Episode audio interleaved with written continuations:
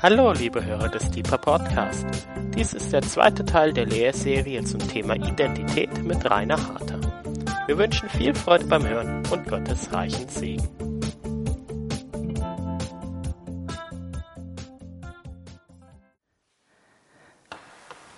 Herzlich willkommen auch nochmal von mir und ich freue mich sehr, dass ich heute Abend wieder zu euch sprechen darf.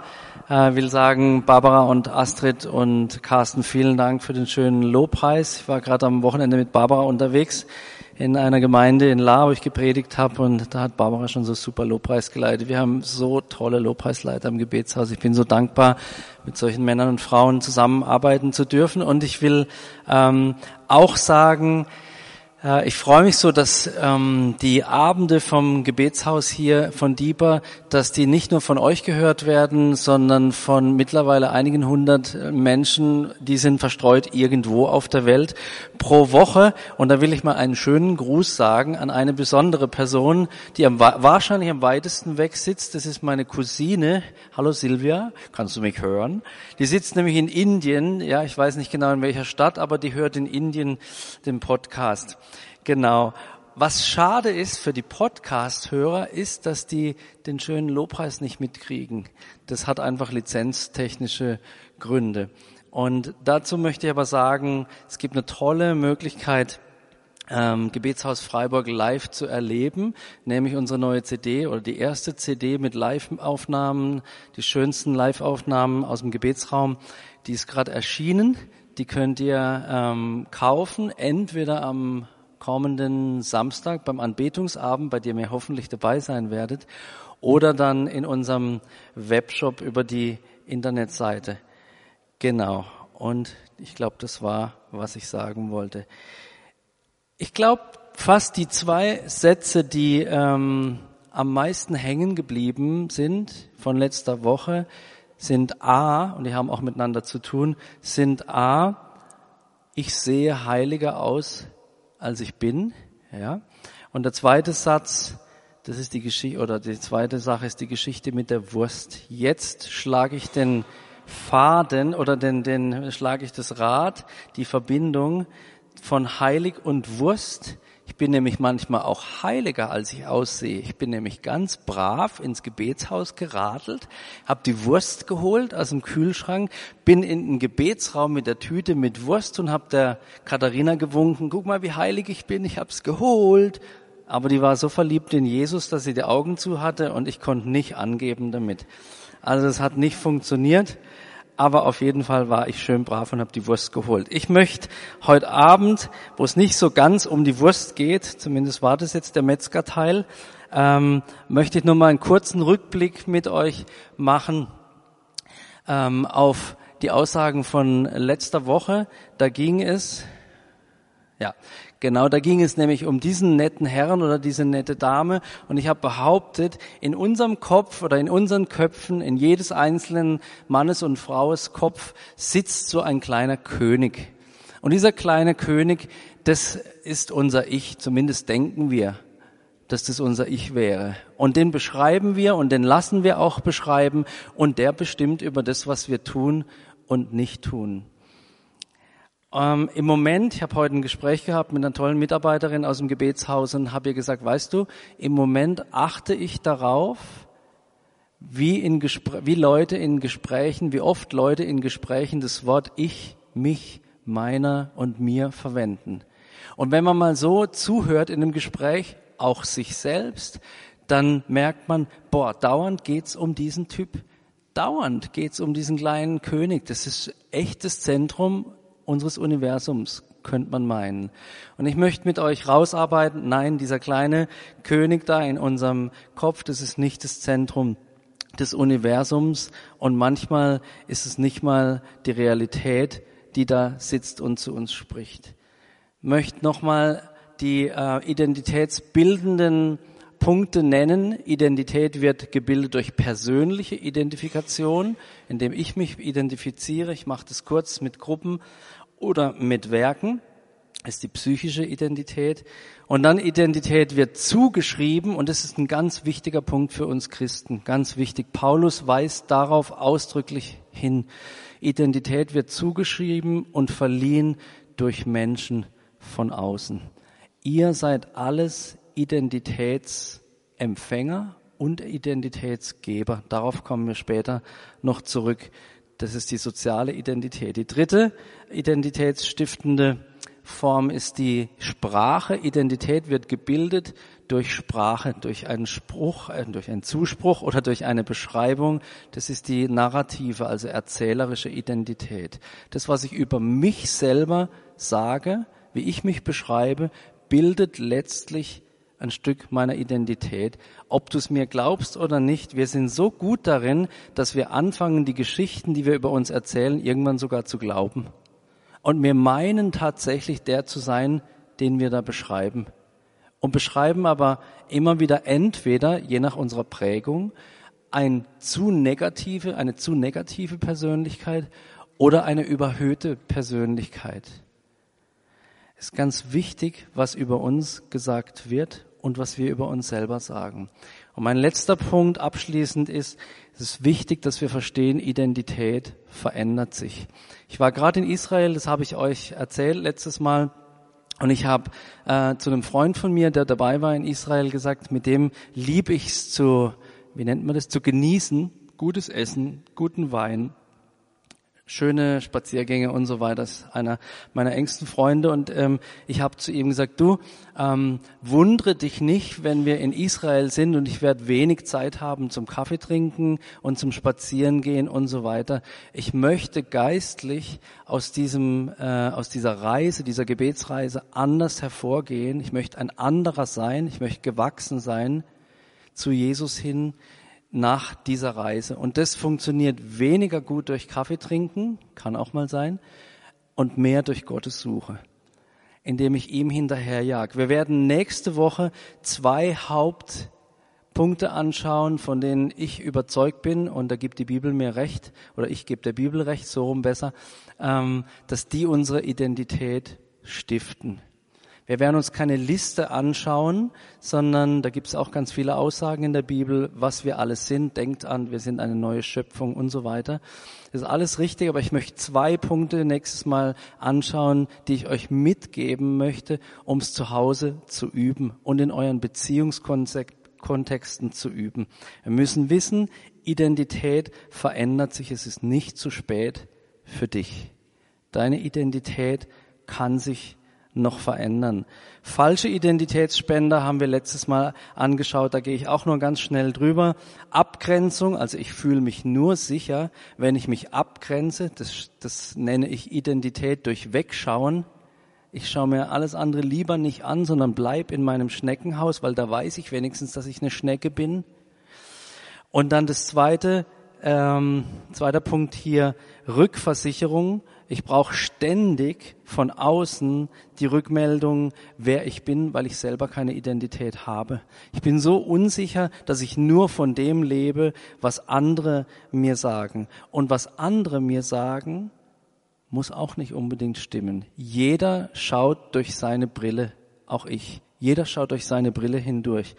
Äh, mein Freund Joachim Welter will ich gern zitieren. Der hat mir eine tolle E-Mail geschrieben im Nachgang zum letzten Abend. Und ich will dich zitieren, Joachim, mit dem Satz, alles, was wir Wirklichkeit oder Realität nennen, ist nur unsere Sichtweise und insoweit möglicherweise falsch oder zumindest in jedem Fall unvollkommen. Ich lese es nochmal. Vielleicht verwirrt euch das. Dann geht zum lieben Joachim, der erklärt es euch dann besser als ich, ja? Alles, was wir Wirklichkeit oder Realität nennen, ist nur unsere Sichtweise und insoweit möglicherweise falsch oder zumindest in jedem Fall unvollkommen. Ich habe das versucht mit einem Wort zu sagen, Kopfkino. Jeder lebt in seinem Film. Auch wenn er meint, er lebt in der Realität, es ist nur deine Realität. Es ist nicht, die, es ist nicht meine Realität. Deine Realität ist nicht meine Realität. Und dieses Kopfkino, das müssen wir eben auch berücksichtigen. Und der dritte Punkt, das ist Starrheit. Da geht es um das Kopfkino. Nur was in meinem Kopfkino abläuft, ist richtig und auch Wahrheit. Das ist falsch. Was andere sagen, ist mir egal. Ich weiß, was wahr ist.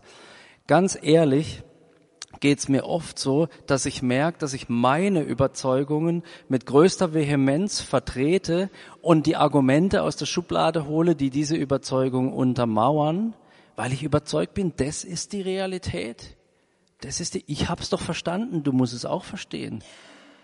Ich will meine Realität zu deiner Realität machen, damit meine Realität mehr Gewicht bekommt. Versteht ihr? Ihr helft mir, Identität zu finden, wenn ihr Ja sagt zu dem, was ich sage. Und dann müssen wir aufpassen und dem anderen wirklich zuhören und bereit sein, auch loszulassen vom Film in unserem Kopfkino und mal in den Kopf des anderen reinzuschauen, was läuft denn da eigentlich für ein Film. Also manchmal sind die Filme in euren Köpfen echt gruselig, aber manchmal in meinem Kopf auch. Und es lohnt sich immer mal reinzugucken, auszutauschen, was läuft da für ein Film. Und das Letzte ist das Gegenteil dieser äh, Rückversicherungsgeschichte, Bezugslosigkeit. Meine Identität bezieht sich nicht auf eine Gruppe oder auf Werte, sondern steht völlig darüber und ist damit diesem kleinen König in meinem Kopf völlig ausgeliefert. Wenn ich keine Bezüge habe, gibt es keine Grenzen für mich. Wenn ich keine Bezüge habe, gibt es keinen Maßstab für mich, wer ich bin, wie ich bin, wie ich vielleicht sein sollte. Jetzt kommen wir zum zweiten Teil. Das war ein kurzer Rückblick. Und dazu will ich Folgendes sagen. Und da bin ich in guter Gesellschaft offensichtlich weder Philosophen noch Psychologen konnten sich bisher einigen, was unter einem Ich eigentlich zu verstehen ist. Weder Psychologen noch Philosophen sind sich einig darüber, was ist dieser geheimnisvolle kleine König eigentlich für einer? Wie beschreiben wir den? In den letzten Jahren fragen sich Hirnforscher, ich beschäftige mich gerade ein bisschen mit äh, Neurologie, ob es sowas wie ein einheitliches Ich überhaupt gibt. Gibt es den Ich überhaupt, von dem du sagst, der heißt George Norwood oder Silas Pausch oder sonst irgendwie. Gibt's den überhaupt, diesen Ich? Ich habe letztes Mal erwähnt, mich wundert's gar nicht, dass es, dass es ein Buch gibt, ein Bestseller, der da heißt, wer bin ich und wenn ja, wie viele. Mich wundert's nur, dass man mir den geschenkt hat. Ja. Komisch.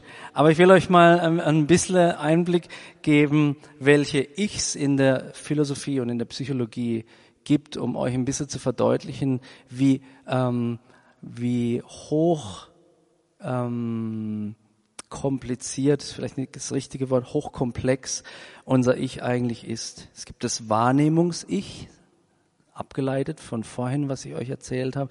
Wie nehme ich mich selbst wahr? Wie nehmen mich andere wahr? Und schon hier wird es schwierig, denn heute nehme ich mich als heiligen Mann wahr und morgen vielleicht als absoluter Versager. Was ist die Wahrheit? Bin ich der heilige Mann oder der absolute Versager? Heute gibt mir jemand den, das Feedback, vielleicht, Rainer, heute diese Fürbittestunde, die du geleitet hast, es war so gesalbt. Morgen leite ich eine Gebetsstunde und hinterher kommt einer und sagt, ich habe überhaupt nichts verstanden, was du da gemacht hast. Wer bin ich? Der tolle Fürbitteleiter oder der, den keiner versteht? Wahrnehmungs-Ich. Und das zweite ist das Gedächtnis-Ich. Wie denke ich über mich selber? Wie und was denke ich? Das bildet meine Identität, was ich über mich selber denke. Dann, was ihr alle kennt, das emotionale Ich, also das Ich unserer Gefühle. Mir geht's heute nicht so gut. Ich fühle mich heute gestresst und so weiter. Also noch eine Form des Ichs. Und da könnte man jetzt noch nicht endlos, aber ziemlich lang weitermachen. Es gibt noch viele Unter-Ichs, die die äh, Psychologen entdeckt haben oder am Entdecken sind. Noch spannender ist, dass diese Ichs, diese unterschiedlichen Wahrnehmungs- und Denk-Ichs und emotionalen Ichs, dass die sich nicht mal einig sind untereinander. Das ist echt schräg und das zeigt die Komplexität. Zum Beispiel gibt es Leute, die haben echt den Mut, einen Bungee-Sprung zu machen, ja, im Berzaska-Tal, 200 Meter Mauer senkrecht runter, no problem. Aber dann gehen sie abends in ihr Zelt und in der Ecke rechts oben sitzt eine dicke, fette, schwarze Spinne und die brechen in Panik aus. Sind es jetzt mutige Menschen oder sind es Angsthasen? Schwierig zu definieren. Oder es gibt gute Ratgeber beispielsweise, ja, die können dir wirklich weiterhelfen in deinem Leben, wenn du sie in Rat hast, aber selber kriegen sie die Schnürsenkel nicht zu. Sind es jetzt Loser oder sind es gute Ratgeber? Es gibt sogar den Fall, dann aber pathologisch, dass man sein autobiografisches Gedächtnis verlieren kann, also nicht mehr weiß, wer man eigentlich ist, was für eine Geschichte man hat. Man nimmt sich aber noch als ich wahr. Also ich nehme mich noch wahr, ich weiß, ich bin, aber ich weiß nicht mehr, wer ich bin oder woher ich komme. Solche Fälle gibt's. Äh, meine kleine Schleichwerbung ist nicht mein Buch. Ich empfehle euch ein Buch von Oliver Sacks, heißt der S-A-C-K-S, der Mann, der seine Frau mit einem Hut verwechselte. Da sind Fallstudien drin, wo genau solche Dinge beschrieben werden. Hochinteressant, gerade als Christ mal zu lesen, was es alles für ähm, Wahrnehmungsstörungen gibt und wie wir da reinpassen in unserer kleinen Welt, in unserem kleinen Kopfkino, in dem ein frommer Film läuft. Gut, ich versuche eine einfache Definition zu geben. Die ist auf meinem Mist gewachsen, ja. Und ähm, der ein oder andere Philosoph oder Psychologe würde vielleicht den Kopf schütteln, aber wir müssen ja irgendwie zum Punkt kommen, sonst äh, diskutieren wir uns dann hier zu Tode. Identität, habe ich mir aufgeschrieben, ist die Summe der Antworten auf die Frage, wer bin ich oder wer sind wir? Identität ist die Summe der Antworten, ich will eine Klammer machen, die uns zur Verfügung stehen, Klammer zu, auf die Fragen, wer bin ich und wer sind wir. Und da zähle ich alle Antworten dazu, auch die biblischen Antworten. Auch die biblischen Antworten. Ich entdecke, ich bin jetzt über 30 Jahre gläubig und ich entdecke ständig Neues in der Bibel, das mich umhaut. Heute Morgen in der Bibel lese, habe ich was gelesen über Heiligung und ich dachte, Mann, ich weiß nicht, wie oft ich das gelesen habe, aber ich habe es immer überlesen. Und es betrifft mich persönlich. Das wird mein Leben verändern, was ich da gelesen habe. Das weiß ich, weil ich mich damit beschäftigen werde. Und das heißt auch meine Identität oder die Summe der Antworten, die ich äh, habe, um meine Identität zu definieren, wird größer werden. Die wird sich verändern. So, wir Christen, jetzt komme ich zu uns, jetzt der komplizierte Teil vorbei. Ja? Keine Psychologen und Neurobiologen und solche Sachen mehr. Jetzt geht es nur noch um den, um den grauen Wackelpudding und unsere, unsere Seele vor dem Herrn. Wir Christen haben einen großen Vorteil und eine große Verantwortung, gerade weil Identität durch Feedback und durch Austausch gebildet wird. Ich sag's nochmal wir Christen haben einen großen Vorteil Menschen gegenüber, die Jesus nicht kennen, aber auch eine große Verantwortung, gerade weil Identität durch Feedback und durch Austausch gebildet wird. Und wir wissen vom Herrn, dass wir gerade in diesem Bereich in eine ganz bestimmte Richtung arbeiten, beten und sprechen sollen. Ich will euch ein Beispiel sagen. Wir haben im, ähm, im Gebetshaus interne Trainingsgruppen, wir nennen die Joel-Gruppen und diese Joel-Gruppen, die laufen ein Jahr lang. Und äh, in den Joel-Gruppen geht es unter anderem darum, einen Lebensstil des Betens, des Fastens und der Intimität mit Gott zu erlernen, ganz grob gesagt. Und äh, was wir trainieren jede Woche ist, wir beten gemeinsam, wir singen gemeinsam, wir beten gemeinsam an und wollen feststellen, indem wir uns erleben und Feedback geben, wer ist ein Sänger, wer ist ein Fürbitter, wer ist ein Anbeter, wer ist und so weiter und so fort. Da gibt es verschiedene Rollen. Und da machen wir genau das. Wir schauen erstmal in das Kopfkino hinein des ähm, Probanden, der eine Rolle ausprobiert hat und der sagt, ich glaube, ich bin ein Sänger. So, und jetzt machen die anderen den Schritt und sagen vielleicht, ja, wir erleben dich auch als einen gesalbten Sänger. Wenn du singst, dann kommt die Gegenwart Gottes spürbar. Oder aber die anderen sagen im Extrembeispiel, ja, also du hast echt eine schöne Frisur. Und mir gefällt auch der Pulli, den du anhast. Aber mit dem Singen ist nicht so. Also so Zehennägel rollmäßig. Und das heißt, wir geben einander Feedback und der andere in einer vertrauten Umgebung nimmt dieses Feedback ernst. Wir haben eine hohe Verantwortung. Wir bilden Identität, wenn wir Feedback geben in diesen Gruppen. Und das tun wir auch, wenn wir miteinander sprechen. Der Paulus sagt, alles, was ehrbar ist, was wohltuend ist, was förderlich, was segnend ist, das erwägt. Lasst uns daran denken, wenn wir miteinander sprechen. Was sage ich dem anderen? Welche Botschaften möchte ich verpackt in vielleicht einen schönen Satz dem anderen unterschieben? Was nützt dem anderen wirklich? Und mit nützen meine ich nicht, dass ihm der Bauch gekrabbelt wird, sondern was bringt diese Frau oder diesen Mann in eine größere Reife in ihrem Leben mit Jesus Christus hinein. Ich bin auf euer Feedback angewiesen. Und ihr seid auf das Feedback der anderen angewiesen.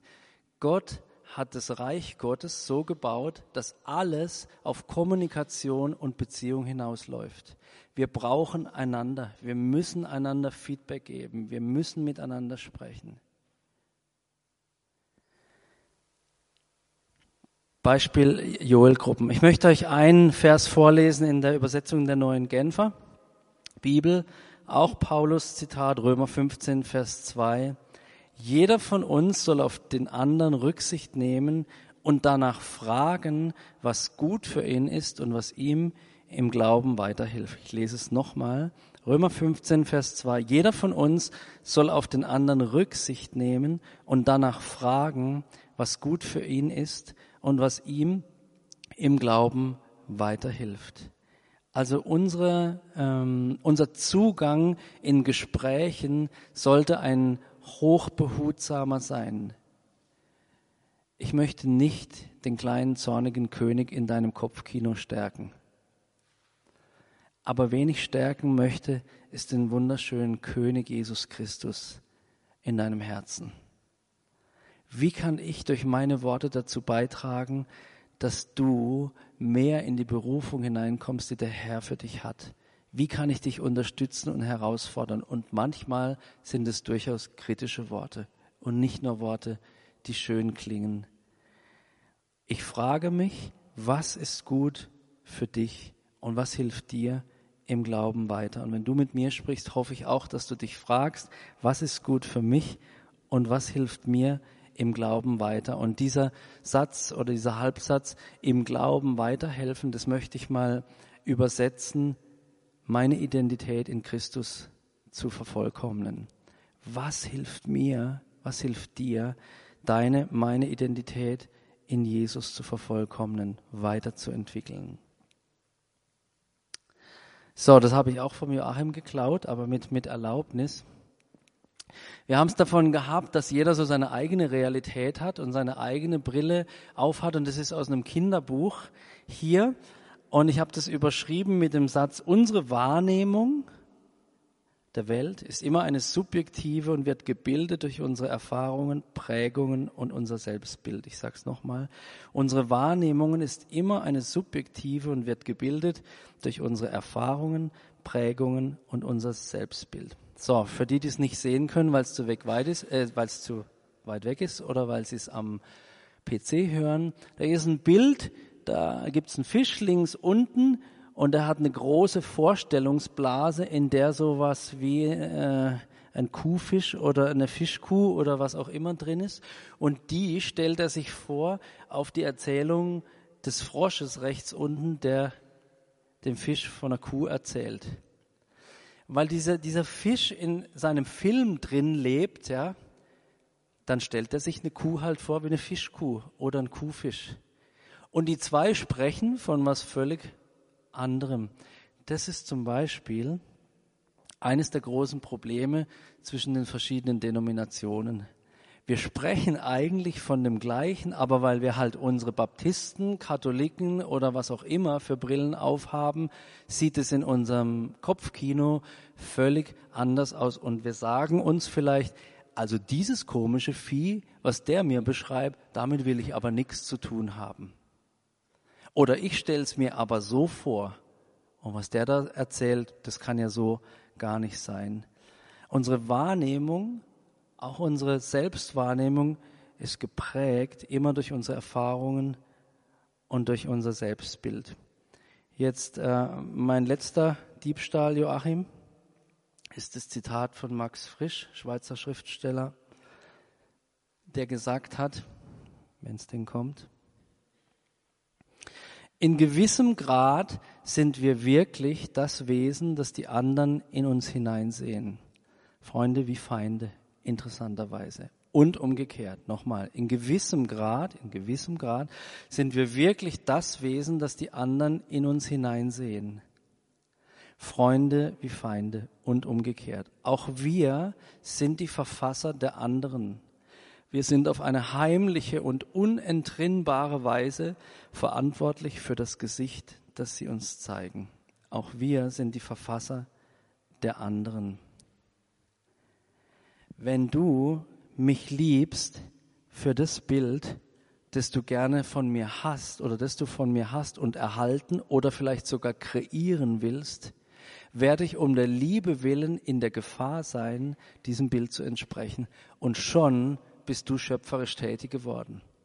Ob das gut ist oder schlecht, ist mal noch eine andere Baustelle. Aber du hast etwas geprägt in meinem Leben. Du hast etwas geschaffen, initiiert. Und aus diesem Grund noch einmal und abschließend zu diesem Punkt, es ist so wichtig, was wir übereinander sagen. Ist es wohllautend? Ist es gewinnbringend? Ist es identitätsstiftend, was wir sagen? Ich habe mal eine Weile lang ähm, in einer Kinder- und Jugendpsychiatrie-Einrichtung gearbeitet, im pädagogischen Dienst, und dort habe ich festgestellt, was Worte für einen Unterschied machen können. Junge Erwachsene, die äh, selten positives Feedback bekommen haben, positive Prägung erlebt haben, haben positive Worte zuerst gar nicht annehmen können, weil das passte nicht in ihr Bild. Ja, ich bin eben ein Fisch und wenn du mir sagst, ich bin aber ein lieber Frosch, glaube ich das nicht. Es war so verinnerlicht dieses negative Selbstbild, dass es Monate gedauert hat, ihnen Vertrauen zu geben und zusprechen zu können, du bist wertvoll. Und nein, du bist kein Kuhfisch, sondern du bist ein liebgewonnener Mensch mir geworden.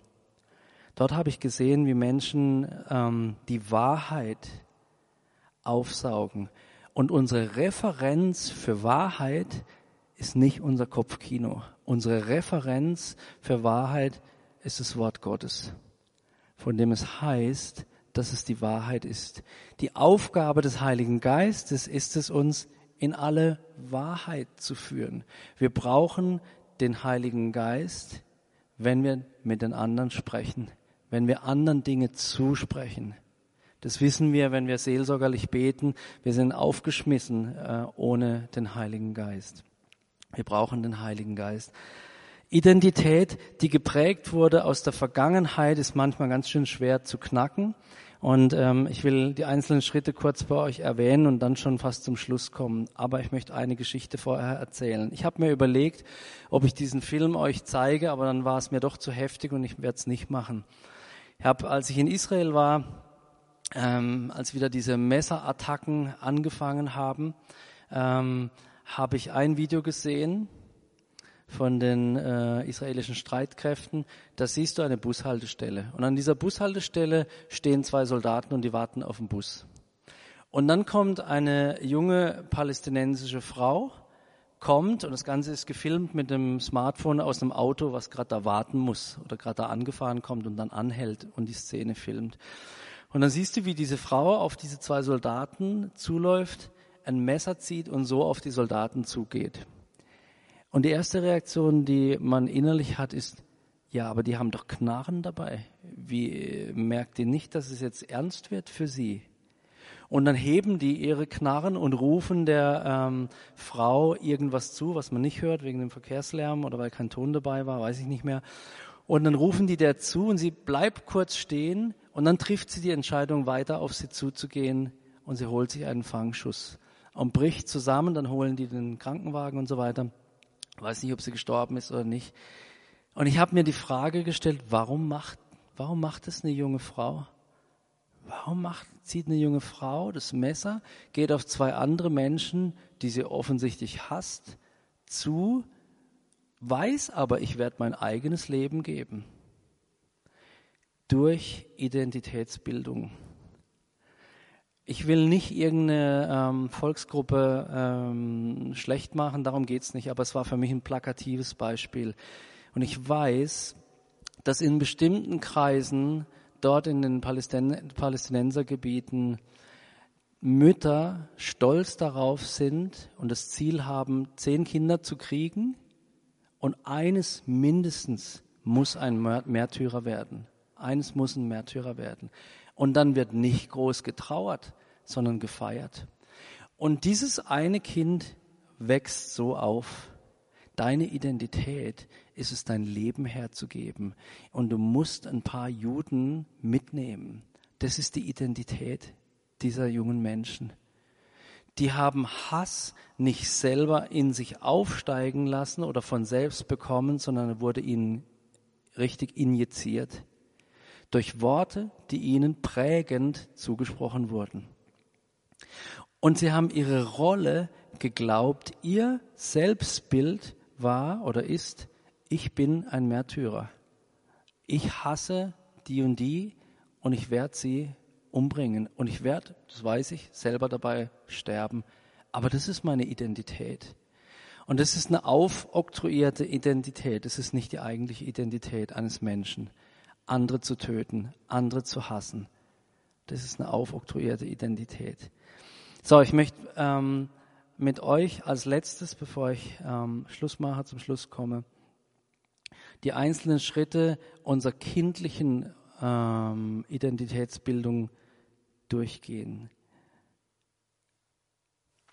Der erste Punkt ist das Urvertrauen und ich möchte gern, ähm, dass ihr kurz an euch selber denkt, denn dieser Teil wird in ein abschließendes Gebet münden und nächstes Mal, wie gesagt, werden wir dann schauen, was machen wir mit unserer Identität, die wir haben oder die wir im Augenblick als die unsere beschreiben würden, wenn wir Jesus ähnlicher, wenn wir heil werden wollen, wie können wir das tun? Aber heute Abend möchte ich gern mit einem Gebet dann aufhören und euch bitten, schaut mal, wo ihr hier steht. Urvertrauen. Urvertrauen wird gebildet, wie das Wort schon sagt, ganz, ganz am Anfang. Und man kann es überschreiben mit den, oder beschreiben mit den Worten, in dieser frühen Phase meines Lebens bin ich, was man mir gibt. Ein Kind, das versorgt wird, hat Identität, bildet Identität, bildet Selbstwert. Jemand, der nicht in dieser völligen, der, in dieser Phase der völligen Abhängigkeit versorgt wird, kann kein, Unf kein Urvertrauen bilden, hat es schwer mit Identität. Punkt zwei, die Phase der Autonomie, das ist die Schreckensphase aller Eltern, ja, denn die Kinder so zwei Jahre alt sind und die sind so süß und gleichzeitig sind es Monster. Ich hatte drei Stück. Ich habe es überlebt und es sind tolle Menschen geworden. Aber diese Phase der Autonomie, wo sich der Mensch definiert darüber, ich bin, was ich haben will. Und ich will es sofort haben, weil ich bin hier der Chef. Punkt drei, nächste Phase, ich bin, was ich mir vorstellen kann. Ich ergreife also, oder der junge Mensch ergreift Initiative und fängt an zu reflektieren. Ich bin der, der ich sein möchte oder der, den ich mir vorstellen kann. Das ist die Phase der kleinen John Waynes und der Prinzessinnen. Ja, ich bin eine Prinzessin. Papa gecheckt.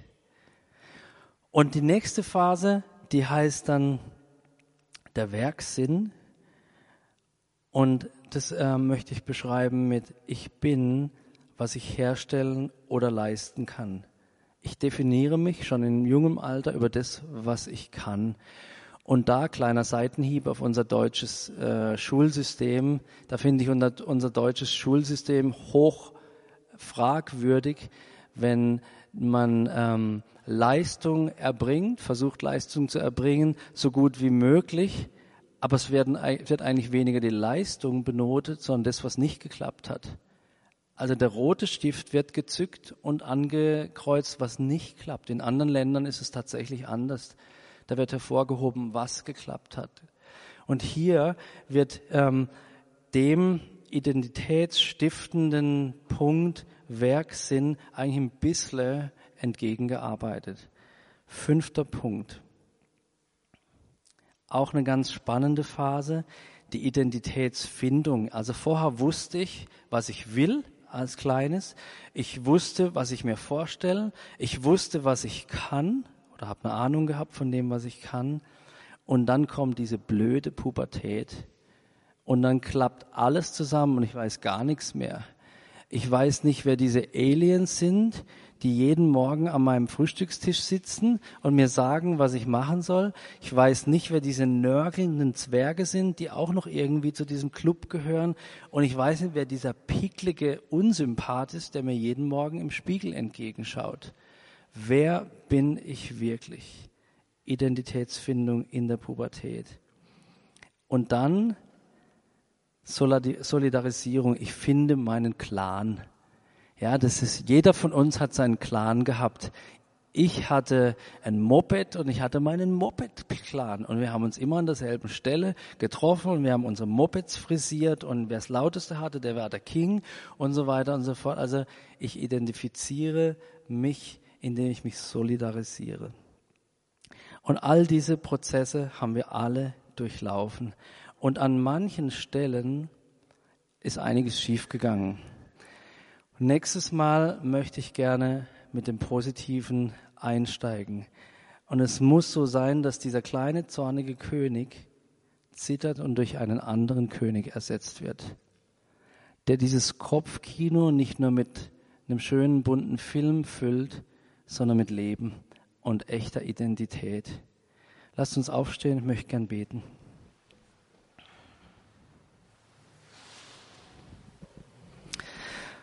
Und Barbara, du kannst gern schon ans Klavier sitzen. Vater, ich danke dir von Herzen, dass du uns als so wunderbare, äh, wenn auch hochkomplexe Wesen geschaffen hast. Es macht so Spaß, deine Schöpfung und deine Kreativität zu betrachten. Und Herr, obwohl wir uns von dir getrennt haben, obwohl niemand von uns perfekt ist, und je über Leistung Identität finden könnte, die uns durchträgt, kommst du und du nimmst uns in deine Arme und du stiftest Identität und du sagst uns, du bist mein geliebter Sohn, an dem ich wohlgefallen habe. Du bist meine geliebte Tochter, an der ich wohlgefallen habe. Und all das, was in der Vergangenheit schief gelaufen ist, nimmst du weg wie ein altes Tuch und du schenkst uns Leben. Herr, ich bete für meine Freunde an diesem Abend hier, dass sie, wenn sie heute ins Bett gehen und die ganze Woche hindurch bis nächste Woche, gerade in den Bereichen ihres Lebens, wo sie gelitten haben in der Identitätsfindung und Bildung, deine liebende Stimme hören. Und der Herr sagt zu dir, du bist mein geliebter Sohn, an dem ich wohlgefallen habe. Du bist meine geliebte Tochter, an der ich wohlgefallen gefunden habe. Herr, wir lieben dich, wir lieben dich. Danke, Vater, Sohn und Heiliger Geist. Amen.